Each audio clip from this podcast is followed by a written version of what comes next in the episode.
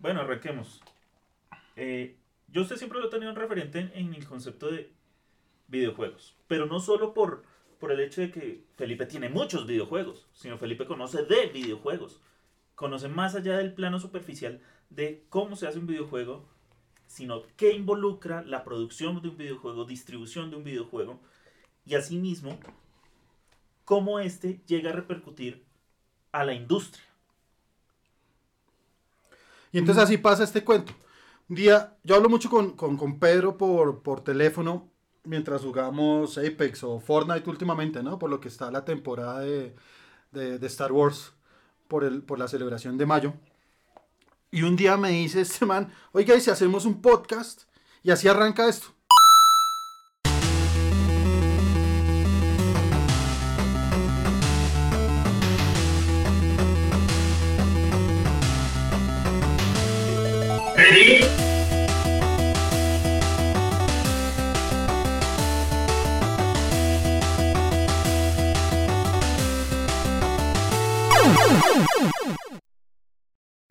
Entonces hoy queremos arrancar, eh, vamos a hablar de videojuegos, vamos a hablar eh, en su mayoría de videojuegos de rol, acción, aventura y de pronto uno que otro hack and slash, pero la idea es hablar de un videojuego por capítulo, de un videojuego que, que nos conecte como amigos, que hayamos jugado, que hayamos disfrutado, del cual conozcamos, que sea un referente, no importa si es bueno o malo, sino que conozcamos y del cual podamos hablar, hablar juntos. Entonces, ¿de qué videojuego vamos a hablar hoy?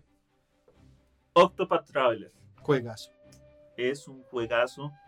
Me parece que es un juego del cual uno puede llegar a decir en cierto tiempo, este juego rompió esquemas.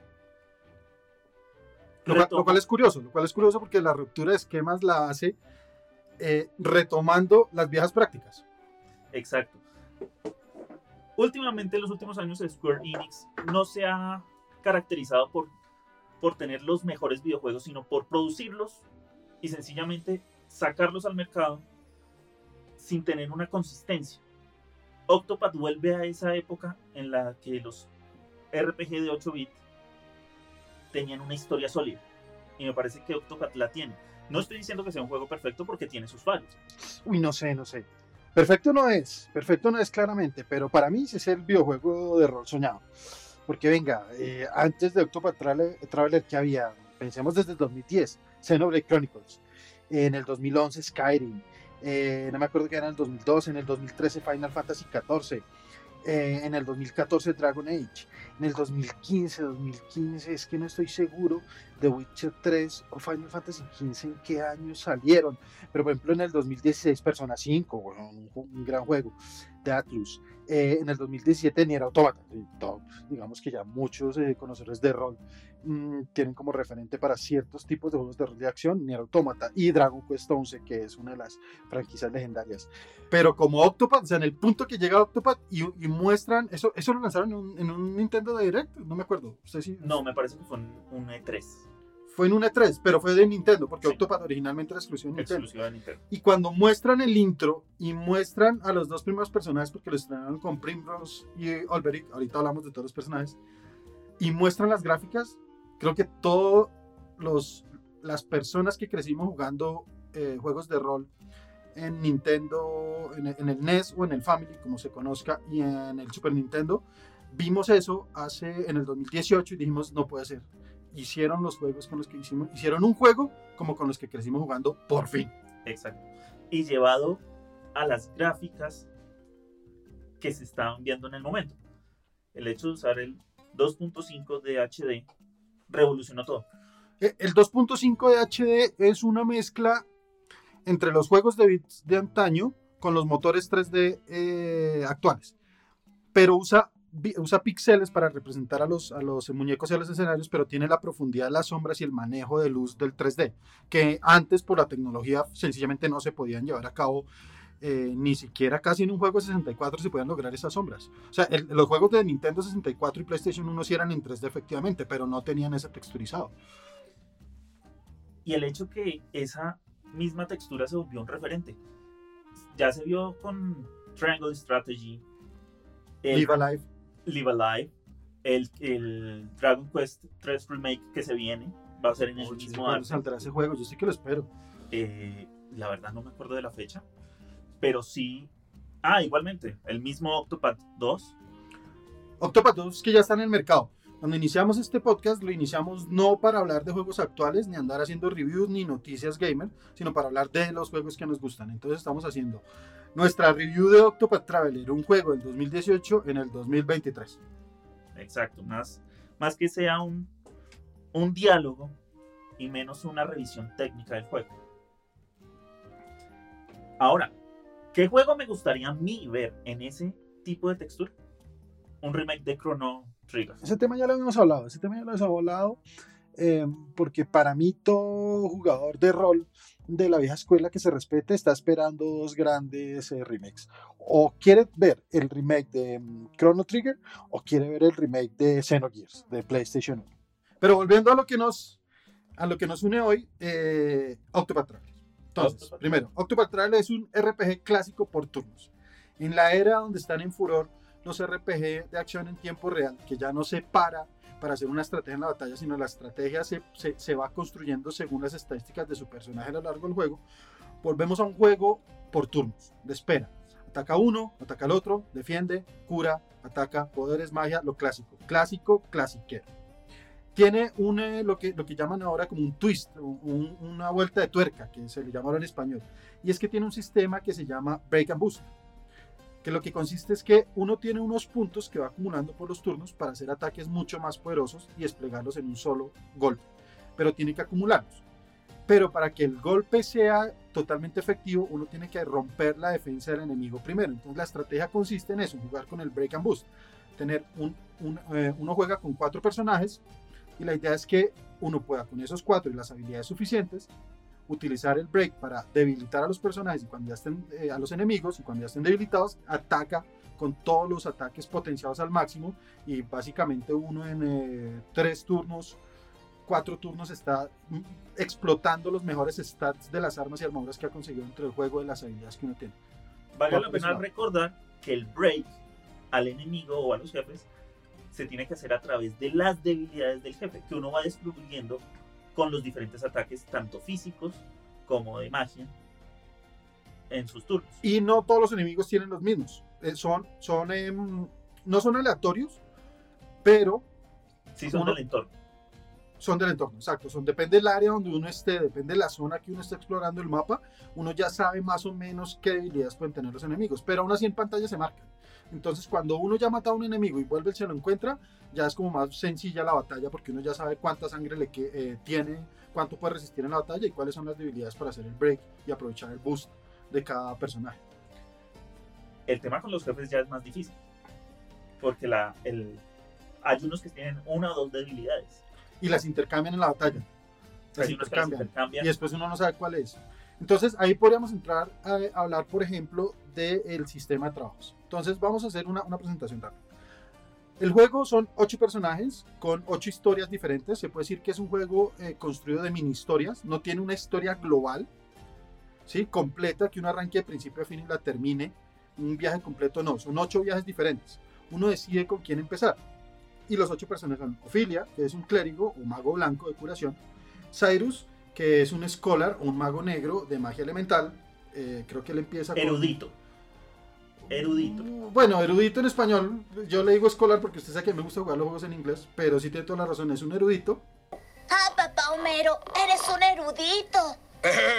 eructito, hijo, se pronuncia eructito. Sigue Tresa, eh, Tresa es, eh, en este caso hace eh, la labor de mercant, eh, mercader. Mercader. De un mercader, eh, las habilidades de ella son de viento, pero ella también aprovecha sus habilidades de mercad para negociar ítems a, me a menor precio, puede contratar ayuda en mitad de una batalla, ya puede contratar guerreros, curadores, es una, una cosa muy dinámica. Sigue Primrose, que es la bailarina, es uno de mis personajes favoritos, ella utiliza magia oscura y también su su especialidad es potenciar a través del baile a los otros personajes, potenciar los ataques, potenciar la defensa, la velocidad, tiene una, unos potenciadores detrás. Está Alfin, que es el apotecario. Eh, ah, no, pero eso no se llama apotecario. Sí, sí, sí, apotecario. No, no, no, en español no se llama apotecario. Sí. Bueno, botánico. Pero no, no, no, apotecario es un... No, no, no, no, no, pero no. Sí. Es botica boticario. Boticario. Ya. Entonces tenemos a Alfin. Sí, tenemos a. Es boticario. Atómico. Atómico. Se dice atómico. Bueno, como sea. Atómico. Tenemos a Alfin, eh, que hace el papel del boticario. Un personaje que con los ítems que uno va encontrando a medida del juego construye pociones, que también es un curador excelente y un potenciador de habilidades, o sea, de lo mejor que hay eh, en trabajos en el juego, porque es muy versátil. Uno puede construir pociones tanto para curar como para habilitar enemigos. Es, es muy versátil el, el personaje. Tenemos a Tyrion, el ladrón, clásico ladrón, velocidad alta, eh, evasión alta, usa unas dagas, es el clásico eh, ladrón de rol, puede robar sangre, puede robar magia y también puede robar ítems en el juego y puede robar a los NPCs del juego. Que básicamente uno se podría pasar todo el juego robando a los NPCs y se divertiría un montón. Bueno, Y tenemos a Hanit, finalizamos con Hanit, que es la cazadora. Eh, tiene una, habilidad, a mí no me, no, me, no me gustó mucho porque no, era, no, la, no la usaba mucho a mí el juego, pero ella puede capturar bestias a lo Pokémon. Lo que pasa es que ella también es una guerrera extremadamente fuerte, entonces llega un punto, Hanit es tan fuerte que llega un punto en que en serio uno no depende de las bestias que captura, sino el poder de ataque de Hanit. Es que es más, Hanit llega a un punto en el que no tiene ningún otro propósito que no sea sino mejorarle las stats o mejorar o buscar mejor equipación para ella. Mejor equipación. Es que usted cuando, cuando ya llega a lo máximo, no al máximo nivel, sino cuando ya está muy avanzado en el Yo juego, diría que después de la segunda historia. de la segunda historia de Hanit, Sí. Llega un punto en la historia en la que Hanit no necesita ningún tipo de invocación ni, digámoslo así, capturar ningún tipo de, de criatura. Sus solamente toca cambiarle las equipaciones, mejorarle las armas y ella ya, se vuelve muy fuerte. es que es a lo que voy. Le dieron la mecánica de capturar monstruos a un personaje que de por sí ya era fuerte. Yo usaría de pronto un personaje con una, con una velocidad más alta, ¿sí? con una defensa más alta que pudiera eh, aprovechar sus criaturas para atacar. Pero es que Hanit de por sí es tan fuerte que uno de las criaturas dice como, bueno, va- voy a guardar una como por en algún punto en la batalla usarla. Es que Hanit puede usar tres armas, me parece. Arco, lanza y, y el hacha. Ah, sí, señor. No, Podría- no, no, no, Hanit no puede usar lanza. Hanit usa arco y arco y hacha nomás. Arco y hacha. Inclusive, bajarle so- a solo un arma. Dejarle solo un arma.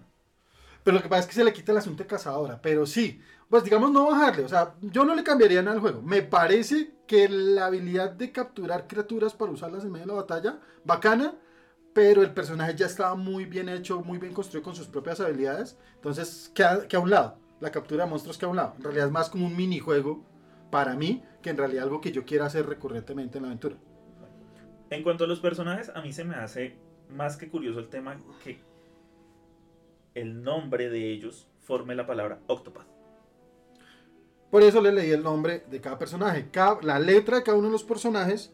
eh, o de Ophelia, C de Cyrus, T de Teresa, O de Olberic, P de Primrose, A de Alfin, T de Tyrion y H de Hanit forman Octopath. Forman el nombre del juego. Ese era el nombre clave del juego. Venga, Pedro, hablemos del sistema de trabajos. Porque el sistema de trabajos mm, es una parte atractiva del juego. Es un sistema que puede ser heredado o un homenaje de Final a Final Fantasy V. Yo no sé mucho del tema, en algún punto, eh, de pronto no hoy, pero Pedro nos va a hablar algún día de Final Fantasy V, que Pedro sí tiene bastante experiencia en este juego. Pero vamos a hablar del sistema de trabajo en Octopath. Porque cada personaje, aunque arranca atado y siempre va a estar atado a su, a su trabajo inicial, puede aprender el trabajo de otros de sus compañeros en algún punto. Entonces, ¿qué pasa? Esto enriquece la experiencia de juego, enriquece las habilidades de cada personaje y al hacer esas combinaciones, o sea, imagínense, hay gente que le gusta combinar, por ejemplo, un mago blanco con un mago negro, entonces usted tiene potencia ataque en magia, pero también tiene potencia curativa. O puede combinar un guerrero, eh, que eh, es la potencia de ataque más alta que tiene en el juego, como por ejemplo con un ladrón para incrementar velocidad. Hay mejores combinaciones, yo nada más estoy dando ideas, pero claramente en los blogs especializados hay muchas mejores combinaciones. Entonces son ocho trabajos básicos, que vendrían siendo el clérigo, eh, que es el de curación, magia blanca, eh, el erudito, que es la magia negra, el comerciante, que es un asunto, el comerciante es muy bacano. El comerciante es muy es bacano. muy original del juego. Bastante, porque, porque uno creería, bueno, ¿qué hace un comerciante en la mitad de un combate? Pero es que Tresa no solo puede eh, eh, contratar ayuda, sino ella también es muy versátil en las armas que usa. Entonces, eh, ella es muy rápida. El comerciante tiene una cosa de esquivar ataques. Una, es como una habilidad de esquivar ataques que es impresionante porque puede uno esquivar ata- eh, ataques. El ataque más fuerte de un jefe final lo puede esquivar con Teresa y contraatacar. Entonces, el mercader es, un, es un- una clase bastante original. A mí me gusta mucho. Eh, Teresa es uno de mis personajes que siempre me acompaña, es uno de mis personajes favoritos. Viene el guerrero, la bailarina, el Boticario. el boticario, gracias, el ladrón y la cazadora. Y aparte de esto hay otros cuatro trabajos que los llaman los trabajos secretos porque están escondidos dentro del juego, que sería, vendrían siendo el Starseer, el Señor de las Runas, el Señor de la Guerra y el Hechicero. El hechicero es mucho más poderoso que el Scholar, porque el Scholar tiene la magia básica negra, pero el hechicero no... so- eh, eh, ah, bueno, claro, es que acá el mago negro solo puede usar fuego, trueno y hielo Bien. y potenciados. Pero el, el hechicero puede usar fuego, hielo, trueno, viento, oscuridad y luz. Y potenciado al triple que el Scholar. Usar todas las magias del juego Usa todas en un solo juego, personaje. en un solo perso- No, pero el Rune Lord también puede usar todas las magias del juego. Lo que pasa es que el Rune Lord lo que hace es que embulle armas de magia. Entonces es una nota porque es una clase en que uno tiene una espada y la puede imbuir. ¿Es imbuir o Sí, embullir? imbuir. imbuir en electricidad y atacar con el arma y con golpes de electricidad al mismo tiempo. Que eso a un enemigo que sea débil contra ese elemento, pues Uno lo, sencillamente. uno lo debilita en un turno. No, ni debilita. Sencillamente lo- a continuar atacándolo con ese mismo, con el mismo ataque, valga la redundancia, pues ya hace que el enemigo sea algo más sencillo. Eh, otro, otro que lo hace un RPG clásico es que tiene, a mucha gente no le gusta, pero tiene random encounters. ¿Esto qué quiere decir? Que uno va caminando y de un momento a otro se inicia la batalla. Uno nunca ve dónde están los enemigos, eh, como los RPGs clásicos de los 80s y 90s. Diga eh, Dragon Warrior, eh, Final Fantasy, eh, creo que hasta el mismo Mario RPG 1 Sí. era en Random Encounters, ¿no? Golden Sun también era Random Golden Encounters. Chrono Trigger no, Chrono Trigger sí no, No. no, los podía en la pantalla. Sí. Sí, listo. Es que, que se, me, se me confundió un poquito Chrono Trigger. Mm, y tiene el sistema de niveles, que uno arranca del, del nivel 1 y llega al máximo hasta el nivel 99. Eso, eso es un tema. eh, entonces es RPG clásico traído a la modernidad. Aquí hay algo que pues Felipe ya había dicho. Hay blogs especializados obviamente en el que le dicen, no, mire, a Cyrus mejor póngale, cuando pueda eh, abrir el segundo trabajo para el personaje, a Cyrus póngale que sea guerrero, entonces usted tiene habilidad tanto física como de magia. A mí la verdad, como se me dio la gana la, esa mezcla entre los personajes. La verdad yo puse a Primrose, que es bailarina, la mezclé con el Scholar, con el, con el erudito. Lo- pero eso tiene una razón muy buena de ser, porque es que Primrose tiene las, aunque ella originalmente no es un mago, o sea, de inicio no es un mago, Primrose tiene las estadísticas de ataque elemental más altas. Cuando usted le mete magia negra a Primrose, es una, una, una arma, una bomba atómica, disparando ataques elementales. Exacto. Entonces también eso enriquece el juego y le da rejugabilidad. Porque entonces digamos, bueno, mi primera pasada del juego fue Primrose, bailarina, con Scholar. Venga, ¿qué va a pasar si a Primrose le doy la habilidad de ser ahora guerrero? Entonces da esa mezcla y esa rejugabilidad de decir, de jugar con las alternativas que hay en el juego. Eso me gustó mucho, la, la mezcla. Yo tuve, tuve una Primrose. Primrose es de mis personajes favoritos. Ahorita les contaré por qué. Cuando hablemos como la historia de cada personaje. La rejugabilidad sí la tiene. A pesar de que uno podría abandonar el juego después de que lo pasa por segunda vez completo con el final secreto. Porque llega un punto en que uno dice, ya hice mucho. Es un juego que no es, o sea, a pesar de ser RPG clásico con gráficas eh, viejas traídas a la modernidad, por así decirlo, eh, yo le tengo unas 190 horas de juego tal vez. Y eso es un montón de tiempo. O sea, yo le he pasado tres veces, una sola vez con el final secreto, y me la he pasado dando vueltas buscando armas, ítems que no había cogido en las otras. Y lo que usted dice, probando diferentes combinaciones de, de, de trabajos para ver cómo saco el mejor potencial o con qué me gustaría jugar a mí. En realidad no es como el mejor potencial, sino cómo me siento con mi equipo bacano jugando para matar enemigos rápidos. Sí, ahora, hay un momento, a mí me pasó la primera vez que lo jugué, cuando ya iba en la, en la segunda historia de cada personaje, que ya lo estaba sintiendo como repetitivo, oiga, pero, pero se está como volviendo muy, muy, muy repetitivo el juego. Y ahí fue cuando descubrí el tema que, ah, puedo empezar a, mezclar los personajes con los trabajos. Y eso a mí me abrió otra vez campo a tener las alternativas y volverme a reenamorar del juego. Entonces vamos un poco hacia atrás. De pronto algo que no hemos contado. Y es que uno empieza el juego con un solo personaje. Uno escoge con quién. Y durante la aventura eh, con, el, con el que empieza puede, mientras recorre el mapa, un mapa espectacular. Mapa que parece traído de una cartografía de mar eh, pirata de museo. De esos mapas que están cubiertos en vidrio y que uno los ve expuestos a la entrada de algún museo. Una nota de mapa, la ilustración. Uno en, el, en la aventura, en el inicio de su aventura, va conociendo a los otros siete personajes y los va uniendo a su, a su rooster, a su equipo de personajes. Y a medida que los va conociendo es cuando usted puede empezar a ver cómo los que va conociendo le dan el trabajo a usted para ir combinándolos. O sea, uno para poder... Ah, falso, ah, me equivoco, acabo de decir una mentira, corríjame, Pedro. Uno sí va conociendo a los otros siete personajes durante el juego y se incorporan al equipo de uno, pero uno tiene que ir resolviendo eh, cada historia por indi- o sea, cada uno tiene cuatro capítulos en su historia. Si usted conoce a otro, usted puede que el otro le ayude a resolver su historia, pero después tienen que arrancar desde el capítulo 1 y resolver la historia cada uno. Cada persona tiene cuatro capítulos. la- para poder pasar el juego tiene uno que hacer los cuatro capítulos de cada personaje, lo que vendrían siendo 32 capítulos en total. 32 capítulos. Más el final secreto, que pues de secreto no tiene nada. Estamos hablando de un juego del 2018, entonces si no saben cómo sacarlo, cualquier tutorial ayudará, porque tampoco es sencillo sacarlo, o sea, No. adivinar que eso existía. Yo creo que el que lo descubrió le deben dar un trofeo, porque eso, eso no se sabía. Es que en el juego no lo hablan, pero bueno, volvamos al sistema de trabajos. Para uno adquirir el trabajo del otro tiene que visitar cada santuario de cada dios. El juego se compone de 13 dioses y cada uno de los dioses se ve representado en uno de los trabajos. Ah, Es por eso que uno tiene que visitar los santuarios para adquirir los trabajos más los trabajos secretos. Hay un treceavo trabajo que no se puede adquirir porque el treceavo dios, como en todo buen juego de rol, es el enemigo del juego. El gran enemigo final. El gran enemigo final del juego. Ahora, des- destapar, descubrir cómo llegar hasta Galdera y vencer a Galdera. Galdera es el treceavo. Sí, porque no, o sea, descubrir es muy difícil. Porque es- hay que hacer muchos side quests para unir la historia y entender que estaba pasando algo de fondo. Y después de que uno llega, matarlo, ¿se acuerda de lo que yo le conté? Que yo Sí. duré, o sea, esa- eso, es, eso es una batalla más o menos de una hora. Una hora y veinte. Claro, si uno ve un tutorial en YouTube hay gente muy buena que la hace en 15 minutos, pero no somos esa gente. Somos los clásicos que sin tutoriales. Sí. Yo me demoré una hora y media cada batalla y perdí cuatro veces. ¿Se acuerda que yo una Sí. noche le conté? Y el día que le pude ganar, que fue como un lunes a las 3 y media de la mañana, le escribí a este loco con la foto em, de la pantalla, le escribí por WhatsApp, me voy a dormir, por fin derroté a Galdera, puedo vivir en paz. Olvidé dejar el teléfono en silencio esa noche y me desperté, mi esposo se despertó. Los, Pero- los gatos rieron. Pero es que no, o sea, no tenía nada más que hacer. ¿A quién más le iba a compartir ese logro, ese logro a las 3 y media?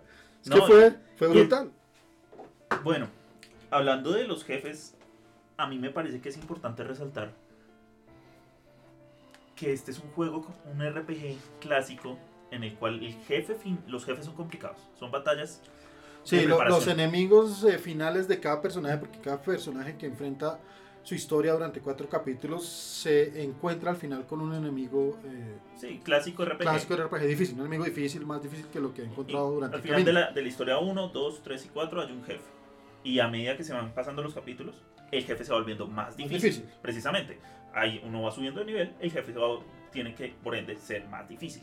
Pero el cuarto jefe, a mí en lo particular me pareció que daba ese toque de ser un jefe mucho más difícil.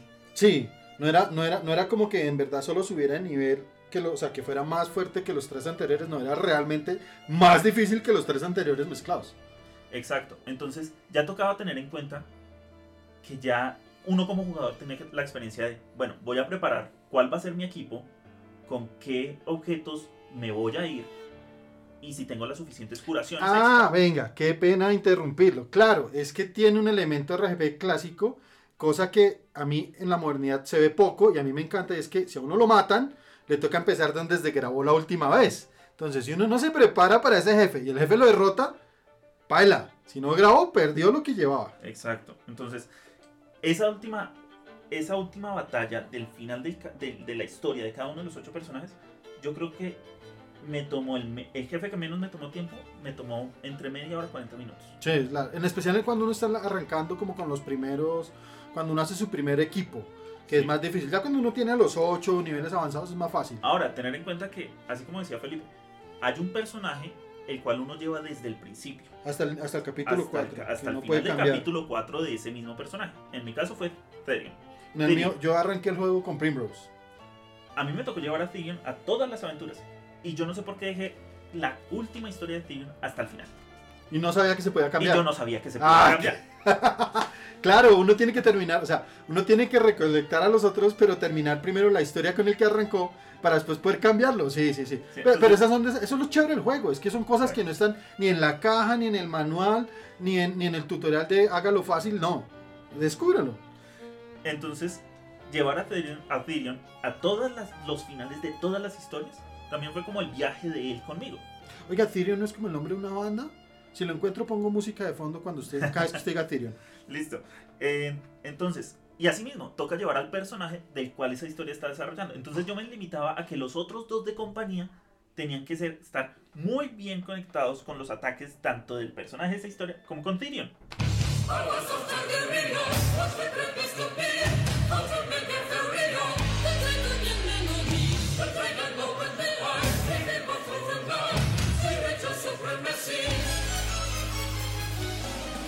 Bueno, ahí le puse tu Megatherion de Tyrion. la banda. Bueno, entonces, bueno, rematemos, rematemos la historia de este juego. No vamos a entrar en la historia de cada personaje.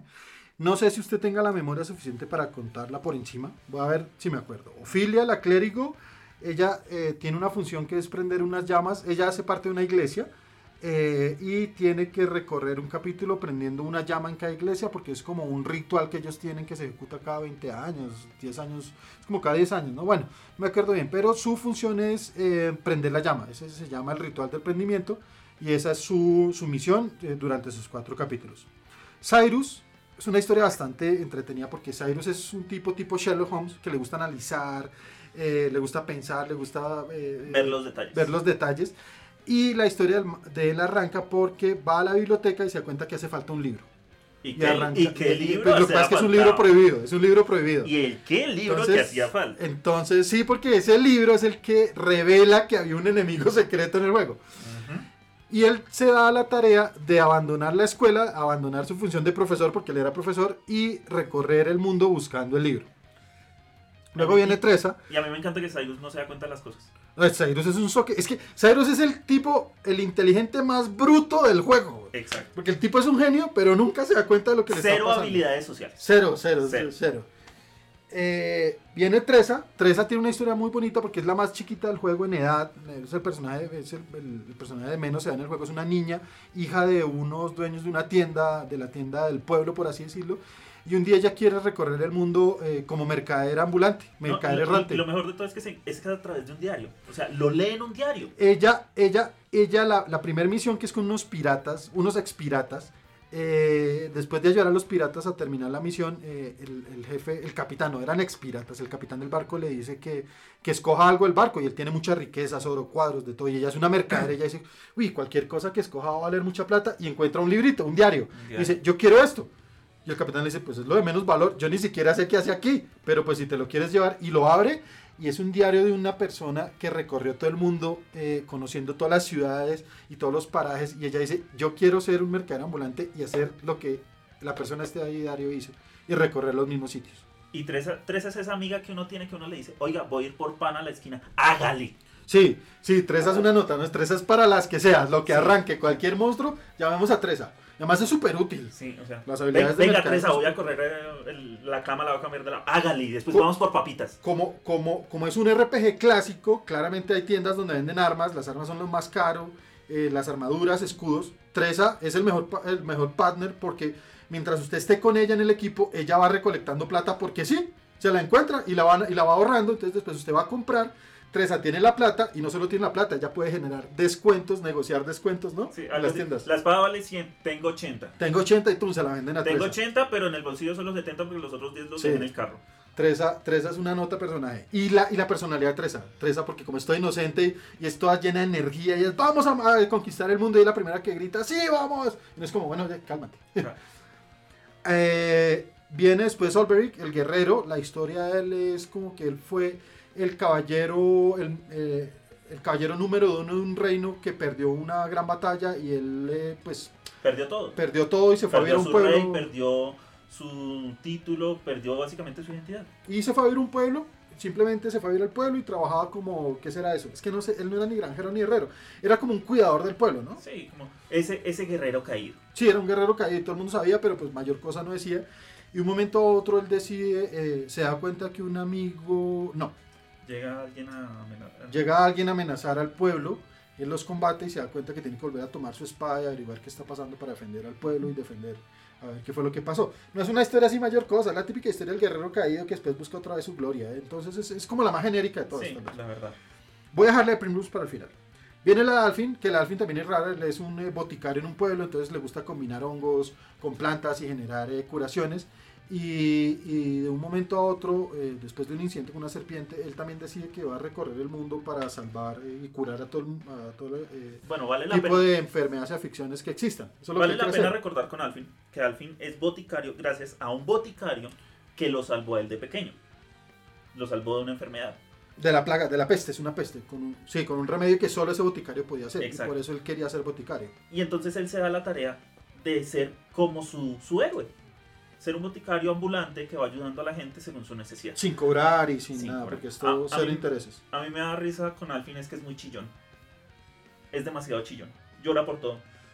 Ah, es que es todo sentimental. Y aparte muy todo es el más borracho de todos. ¿Se acuerda que hay unas escenas entre taberna y taberna que siempre anda diciendo que todos vamos a tomar algo más? Claro, yo invito, yo invito y nunca paga, porque siempre anda vaciado. Al fin nunca tiene plata porque como él regala Pero- todo su trabajo. Pero ¿para qué va a pagar si va con Tresa? Tresa es bueno, sí, va con Tresa y va con Olberic y con Cyrus. Entonces- Porque Cyrus recibe plata por ser profesor. Bueno, sí, también. Eh, está, y además va con Tyrion, que es el ladrón. Entonces, ¿qué Ah. puede perder? Entonces, después de Alfin, vamos con Tyrion. Tyrion es el como el que menos se conoce la historia. Pero él lo que arranca es que lo agarran en un robo. Y la, y la gente que lo agarra le dice, ahora usted va a trabajar para nosotros. Pero va a hacer el bien, porque necesitamos que recupere unas joyas que se nos robaron. Y usted entonces necesito que, necesito que las recupere robándoselas. Casualmente no cuatro. Cuatro. Cuatro, sí, cuatro, casualmente. cuatro joyas. eh, cuatro cristales de luz pertenecientes a los antiguos dragones. O sea, nada que ver con cualquier Final Fantasy que ha existido. No, ¿para qué? O sea, da- ma- ma- es- O sea, RPG cristales. RPG ¿cuándo? cristales y ¿Cuándo? cristales mágicos no existe. Eso sí es verdad. Hanit es una cazadora que también admira mucho a su maestro. eh, viene de una aldea de cazadores. Y la misión de ella arranca porque el maestro se enfrenta a un enemigo que lo convierte en piedra. En una misión, ella no estaba con el maestro. Y ella se agarra a recorrer el mundo a encontrar al maestro, lo encuentra y después tiene que encontrar la cura. Eso es lo que pasa Darle la cacería a la bestia que convirtió para encontrar la cura. Que la cura es, es encontrar a la bestia que, que petrificó al maestro. Y viene la historia de Primrose, que para mí es la mejor de todas. Sí. Para mí Primrose es el mejor personaje con la mejor actitud, los mejores diálogos. Eh, uf, no sé, es que Primrose para mí es una nota. Y es la historia más triste. Y toda la historia de Primrose arranca que cuando ella tenía como 8 años, 10 años tal vez. Era niña. Era niña. Era niña, eh, le matan al papá. Le matan al papá. Ella estaba escondida como detrás de una, de una mesa, una silla, un sofá, no sé. Y le matan al papá. Ella no puede decir nada. Y le matan al papá. Ella era hija de unos. eh, Un noble. de unos, terra, unos nobles, unos Un terratenientes que querían mucho en el pueblo, pero cuando le matan al papá, los que lo mataron se apoderan de todo, ella le toca escapar y crece en burdeles. Entonces una historia súper triste de trata de blancas, de que ella es una esclava, de que ella tiene que bailar para vivir y recoger plata, y un día, y ella, pero ella lo hace porque un día ella jura venganza. Entonces ella está trabajando, creciendo, generando habilidades para un día decir, bueno, ahora sí me voy a vengar. Y cuando dice, ahora sí me voy a vengar, arranca la mejor historia de todas, buscando, matando uno, porque lo mataron eh, tres, ¿no? Tres cuervos negros, o sea, cuervos negros una pandilla, son tres de una pandilla, los El tres del tatuaje. cuerpo negro, Los, que los mataron al papá, ella empieza a matar de uno en uno. Entonces el primer capítulo de los cuatro es cómo eh, ella empieza la aventura liberándose del yugo de su esclavista, que era el que la obligaba a bailar por plata. eh, ya sabemos a, dónde va el asunto de bailar por plata. Y mata al esclavista y después agarra a matar a los otros tres que mataron al papá. Y, en todo y, aparte todo el final de la historia donde ella se da cuenta que el jefe de la pandilla era su primer amor. No, eso es como... Marica, la vieja tiene que... La tiene, además que como es bailarina, usa habilidades de cuchillo. Literalmente, en el último capítulo le da cuchillo a su primer amor por haberle matado al papá. Eso no lo escribe ni la mejor novela. No, ni, ni, una, ni la mejor novela Mexicana. mexicana cuenta esa historia. Eso sí hay que aceptarlo. Y la manera Pero como lo contaron. Una adaptación con Talía en los 80 hubiera sido genial. Primrose, la del barrio. Sí, algo así. Sí. Eh, bueno, ya hablé. Mi personaje favorito, Primrose, el suyo. Tyrion. ¿Por qué? Básicamente Tyrion me gusta el misterio que lo envuelve. Él es ladrón, pero ¿por qué es ladrón? Pues obviamente se va des- desvelando eso a través de la historia de él. Me gusta mucho la- lo enigmático que es y lo parco que es. Todos los personajes tienen algo que, los, que, que- que- llama la atención. Entonces, que Olberic es muy leal, muy noble, muy caballeroso. Que Tressa es muy activa. Que Cyrus es muy inteligente. Que Primrose tiene su encanto, pero enca- esa belleza oscura de su alma. De Tyrion no se sabe nada. Sí, no se sabe nada. Y eso Muy lo hace poco. una persona muy misteriosa y eso me gustó mucho en él. De hecho, creo que muy poco. Cuando dicen porque él se vuelve ladrón, es como que de niño lo abandonaron y ya, le tocó comer en la calle. Era como todo, pero él no cuenta casi nada. No Porque cuenta. las historias de todos revelan algo de su infancia. ¿Sí? Ofilia, que es huérfana y no sé qué, y la vaina. Y Alfin, que lo que usted contó, de la enfermedad y que lo rescató un boticario. Pero de, de, de, de Tyrion poco, pasan dos cosas nomás. Y ya, es todo lo que pasa en la historia. Eh, ¿Con quién empezó usted su primera vez el juego? Tyrion. Ah, sí, ya lo hemos dicho. Sí. Yo empecé con Primrose, claramente. Eh, ¿Qué historia terminó primero? La que primero terminé fue la de Hanit. Buena historia. Bueno, Y el jefe final. el Más jefe- que los jefes de Hanit, Hanit al ser una cazadora, todos los jefes son como bestias gigantes. Uf. Y casualmente el jefe final de Hanit, no sé si fue por precisamente ser el primer jefe final con el que me enfrentaba, fue el que más me costó. No, ¿sabe por qué? Lo que pasa es que Ojos Rojos, que es el jefe final de Hanit, es muy importante en la historia oculta del juego. Sí. Y Ojos Rojos de por sí es un jefe muy difícil. O sea, en el top de jefes difíciles, Ojos Rojos está creo que cuarto, si no estoy mal. Y este Cuarto más, tercero. creo Antes de Galdera, el jefe Llega un oculto. punto antes de terminar la batalla en el que solo queda un- con una debilidad. Y es la luz. No, y no solo eso, queda con una habilidad y además eh, eh, Ojos Rojos puede petrificar personajes y usted se los deja en piedra y no los puede cambiar. Entonces le deja sin personajes en el juego y como usted solo tiene cuatro, si uno se descuida con Ojos Rojos, el, el man no lo deja... No, y no da pausa. lo- No no da pausa. pausa, no da pausa. Ataque pausa. físico, ataque elemental de él son Sí, duros. porque los enemigos duros, cuando uno tiene cuatro personajes, claramente tiene cuatro turnos. Uno creería que es por cada turno el enemigo son cuatro de uno, no. Acá Ojos Rojos son, por cada cuatro de uno son tres, cuatro de él también, ¿no? Ujú. Entonces por eso es, es complicado el tema. Em, ¿Yo qué historia terminé primero? Primrose. Es que desde que le arranqué, la, la manera como empieza, el cuando acaba el primer capítulo, eh, dije, esta es la historia que quiero ver. No quiero ver la historia clásica del caballero en busca de su espada bendita, ni la del Scholar en el... No, quiero ver Primrose. Quiero ver cómo Primrose eh, mata a los, a los que mataron a su papá. Y eso es lo que uno ve. Me encanta. Es la mejor historia de todas. ¿Cuál es su equipo soñado, su Dream Team de los ocho? ¿Con cuáles cuatro es con los que usted dice? Con estos me quedo. Obviamente con Tyrion. Me quedo con Tyrion. Eh, iría con Cyrus. Cuando uno desarrolla el juego con Cyrus, la magia de él se vuelve bastante importante. Con Ophelia.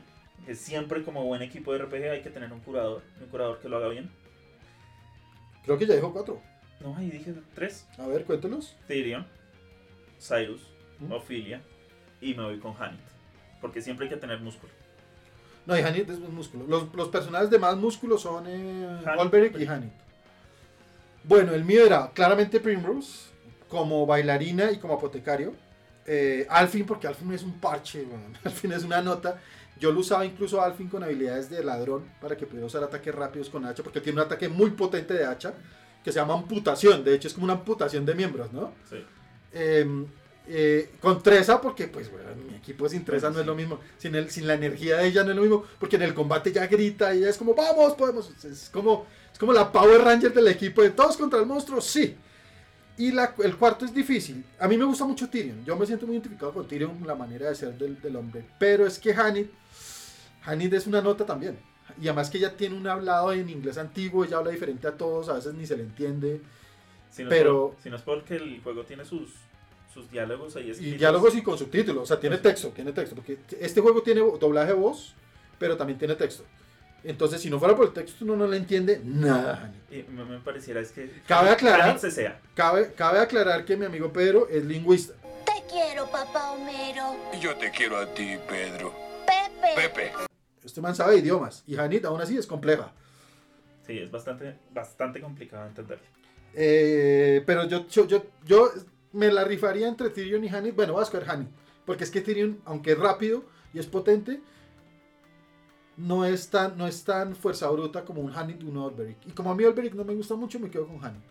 Eh, pues yo para concluir con Octopath, quiero decir que es un juego que uno tiene que darle la oportunidad, así no sea uno fan de los RPG. Obviamente si uno es fan de RPG, le llama la atención, pero hay que darle la oportunidad. Uy, qué, qué pena, qué pena, qué pena, no, no, no es la razón. Pero creo que este es un, un RPG tan old school que si usted no es curtido o no tiene conocimientos de RPG, le va a costar. Le va a costar mucho. ¿Por qué digo que sí, que no? Todo lo contrario, que sí es para alguien que tal vez quiere iniciarse en el juego. Porque las historias son sencillas y hasta cierto punto lineales. Las y el juego, sí. el juego te va llevando de la mano hasta un punto en el que te dice, listo, ahora tú vas solo. Claro, lo ahora chévere- tú vas solo, pero pilas que te van a matar en esa isla de nivel 80 Pues en un turno. Pero, pero eso, es, eso es lo que tiene el juego. El juego mismo a uno le va diciendo, oiga, esta es una zona de nivel 10 y usted es nivel 5. Ah, bueno, terminemos con eso. Eso faltó explicarlo. Al ser un clásico con niveles del 1 al 99, eh, está distribuido por zonas de peligro. Entonces uno arranca en una zona de peligro de nivel 1 a 10 y entre más vaya recorriendo el mapa se va entrando en zonas de nivel hasta 65. Que cuando uno así tenga los 8 personajes, si no está en nivel 65, si no hizo lo que se llama grinding o leveleo pues en español, o sea, nivelar, hacer batallas porque sí, para generar experiencia, ganar niveles antes de entrar a la zona, no dura nada. Este juego no tiene, ah bueno, este juego no tiene dificultad, o sea, la dificultad de entrada es difícil y no se le puede bajar.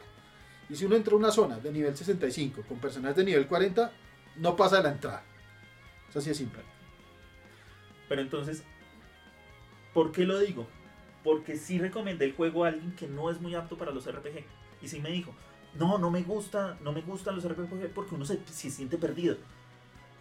El man se demoró casi un año en terminar Octopath Traveler. En Claro. terminar el juego base, no estoy hablando con el, con el final secreto. Terminar el juego base. Pero el man me decía, no me, can- no, No me canso de jugar. no me canso de jugarlo y no lo juego tan tanto tiempo. Llegar a una parte en la que decir, oiga, usted aquí no puede pasar si no tiene cierto nivel. A él le ayudó mucho, entonces me toca prepararme mejor. Ir explorando las alternativas de las armas, ir explorando las alternativas de, lo, de, de las armaduras, de los diferentes ítems. Y el man aprendió mucho de eso y le tomó un año. Pero me dijo, oiga, yo nunca había jugado RPG. Yo la que verdad le que me- cogió gusto. Le, recomiéndeme otro. Porque sí, yo lo haría. Claro. Y- Cuando uno disfruta, una de las cosas que uno más disfruta, o sea, hay tres cosas que uno tiene que disfrutar de Octopath Traveler. Y son las tres cosas básicas que tiene que tener un juego. No estoy hablando de potencia gráfica. ¿sí? Estoy hablando del arte de los gráficos. Es un juego precioso. De los más bonitos que yo he visto en los últimos años. A nivel de gráficos es muy bonito. La música es increíble. La música del juego es increíble. Van a escuchar un poco de fondo de pronto, van a estar escuchando eh, de fondo. Todo esto es música de Octopath. Y las historias. Porque la forma en que escribieron cada historia da para un libro de cada personaje. O sea, qué redacción, qué manera, qué storytelling, qué manera de contar el juego tan bacana que eso se lo compro. Puede enganchar hasta al menos fanático de los RPGs. Yo creo que aquí podemos dar el veredicto final. ¿Qué nota de 1 a 10 se le da al juego? Uy, no sé si meternos en notas. No, no sé si meternos en notas. No, no, estoy, no sé. ¿Lo quiere hacer? ¿Qué nota le da a usted? Yo le doy un 9.5. No sé si ¿Y meternos por en qué me notas. argumento en esto? El juego es. Tiene una historia sólida. El juego tiene unos gráficos hermosos. El juego tiene una jugabilidad muy, muy precisa y muy pulida. Pero a mí lo que me hizo falta fue que se conectaran más los ocho. No, venga, qué pena. Van a decir la gente, oye, Felipe le dice que no a Pedro a todo. Espere, no, wait tanto, wait, wait. Pedro, que se conecten las ocho historias lo hace cualquier juego rol. Coja Final Fantasy, todos van, ay, nos mataron a nuestros papás, vamos. Chrono Trigger, uy, nos están jodiendo el tiempo, vamos. Dragon Quest, oiga, llegó el Rey Oscuro, nos va a matar, vamos. Octopades, ¿qué, está haciendo? Nada, camine. Eso es lo que me gusta. Traiga, traiga otros seis. Venga, traiga otros seis. ¿No tiene un amigo por ahí que vamos para una fiesta donde quién? Es que Y- porque pero lo- espera, espera, espera, espera, espera. Entonces, no le compro lo unir las ocho historias. Pero le voy a comprar una cosa que se va a volver institucional en, et- en este podcast. Yo no doy notas, no me gusta dar notas. Soy, porque usted sabe que yo soy súper parcializado para los. Si yo digo que es un 10, es un 10 y de malas el que no. Entonces, como yo soy parcializado y no me gusta dar notas, voy a inaugurar la sección La nota de Pedro. Y Pedro va a dar la nota de cada juego que discutamos. Y yo no le voy a discutir esa nota. Bueno, Si usted dice que es un 9-5, es un 9-5. Pero no me una las historias. bueno, entonces doy 9.5 porque sencillamente hay algo que no siento que les faltó pulir un poco y fue el hecho de esos diálogos entre los personajes cuando se contaban sus historias. Esos diálogos uno se los puede perder porque en ningún momento, o sea, no está No, bien no claro. terminan siendo relevantes para la historia. No como son opcionales, uno a veces se los pierde. Y uno dice, ¿cómo así? ¿Había un diálogo? ¿Se acuerda? Yo le- hay un diálogo en que están, están eh, eh, Olberic, Alfin, están los cuatro. Olberic, Alfin, Thirion y Cyrus. Y arrancan una competencia de cerveza en una taberna. Es el diálogo es genial porque terminan. Eh, Cyrus cae primero y, o sea, nunca lo muestran, todo es narrado, todo es escrito, todo es contado. Entonces Cyrus es el primero que queda sobre la mesa. Después la competencia se va entre Alfin y Olberic, pero es que Olberic es un tipo de metro 90, musculatura que fue criado en el campo de batalla, curtido en el campo de batalla, que toma cerveza lo que marca, mientras Alfin es un flaquito chiquito y Alfin le está dando palo a Olberic. Y en Olberic en su pensamiento dice, si no paramos aquí, si no declaramos empate, voy a perder. Ese diálogo es tremendo. Y otro diálogo que es muy bueno es, están Tresa, Primrose y Hanit. Y Hanit y Tresa se enamora como algo y, y Hanit le, le dice, pero pues o sea, el amor es el que yo siento por mi arco y mis flechas y mi, y mi, y mi, y- y mi- acto de cazador, es el amor que yo conozco. Y Primrose entra como, ustedes no saben lo que es el amor, ustedes no saben qué es las artes del amor. Y empieza ella a explicarles, claro, como ella es una bailarina, bailarina exótica, Ya está de burdel. Y empieza a explicarles y entonces como, Primrose, queremos saber más, queremos saber más. Ese- esos diálogos son, uno se los puede perder porque son totalmente opcionales. Lástima. Y entonces ahí viene ese vínculo. Entonces, me parece que esos diálogos pudieron haberlo pulido un poquito más. Sí, sí, la verdad. razón. Y es por eso el tema de mi nota. Ahora, algo que, que- que había pensado cuando Felipe dijo el tema del arte del juego. Las carátulas. Uy, las el juego tiene opcionales. diversas carátulas. Tiene, tiene una carátula principal y ocho carátulas opcionales por cada personaje. Y, y Entonces- se las regalaban a uno con los puntos de Nintendo. ¿Se acuer- Yo, te- Sí. yo tengo la de Hanit, ¿sí la vio? Mi- mi- yo le cambié la, la original por la de Hanit. Exacto. Entonces, la original viene con los ocho personajes. Y ya viene la de cada uno de los personajes. Y, son, y no son eh, las, valga aclarar que las carátulas no son en pixel art, sino son ilustraciones, eh, clásica ilustración a mano. Eh, Que son unas son ilustraciones de un nivel. Un nivel de, de nivel Squaresoft, porque seamos Mm. claros. Squaresoft, eh, lo que es ahora conocido como Square Enix, siempre, siempre, desde el Final Fantasy 1, ha tenido a los mejores ilustradores de Japón detrás de cada juego. Las ilustraciones de Final Fantasy 1 son increíbles, que son en acuarela con tintilla. Sí. Estamos hablando de ilustraciones del 86, 87, 1986, 87, y uno las ve ahorita y todavía uno dice, no hay nadie quien le compare. Son increíbles. Es que siempre, si hay algo por lo que se puede caracterizar Square, Square Enix, es por la gente de arte que está detrás de cada juego. Hay juegos, una muy malo, porque Final Fantasy XV para es malísimo, pero el arte del juego es increíble. Square no nos sancione, no nos banees el. O mándanos juegos, Square, mándanos, mándanos, no, pero ya tengo el Octopath Traveler Y 2. papitas. Papitas, mándanos papitas. De la cafetería de Final Fantasy XV, porque hay una cafetería en Japón. ¿Y qué? Terminemos esto, terminamos con la nota de Pedro. Entonces, Sí. les presentamos Octopath Traveler, un juego de 1998, desarrollado por Square Enix. Eh, 2018. Ay, perdón, en el 98 fue Parasitive, que también era de Squaresoft. Perdón, perdón. un juego del 2018 desarrollado por Square Enix, RPG clásico, 2.5 de HD son las gráficas, eso quiere decir pixel, eh, pixel art con sombreado de iluminación tipo 3D, música eh, clásica combinada con música de batalla, y es un juego que Pedro recomienda con un... Esta es la nota de Pedro. 9.5. Gracias. Listo. Eso fue todo. Ahí entra el sonido de, de tan tan. No, de la ley y el orden. Pero